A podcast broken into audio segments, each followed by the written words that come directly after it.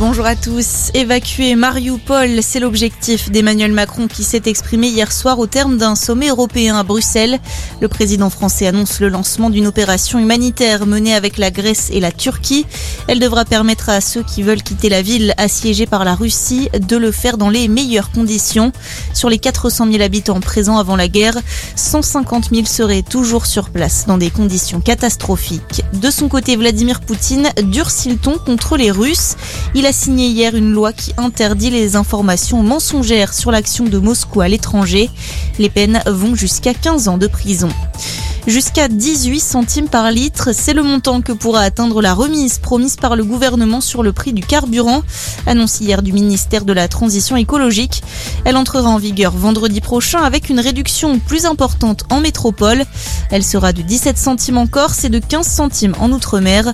En cause, le montant de la TVA qui diffère selon les territoires.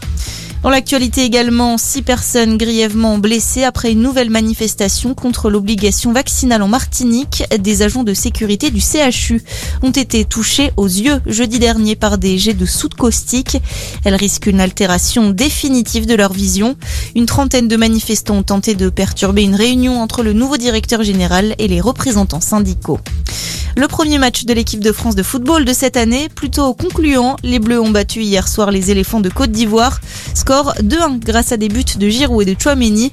On retrouvera les Bleus mardi pour leur deuxième match amical. Ce sera contre l'Afrique du Sud à Lille. Et puis 70 000 spectateurs. Le beau bilan du festival Sérimania. Il s'est achevé hier soir avec l'attribution du Grand Prix au Monde de demain.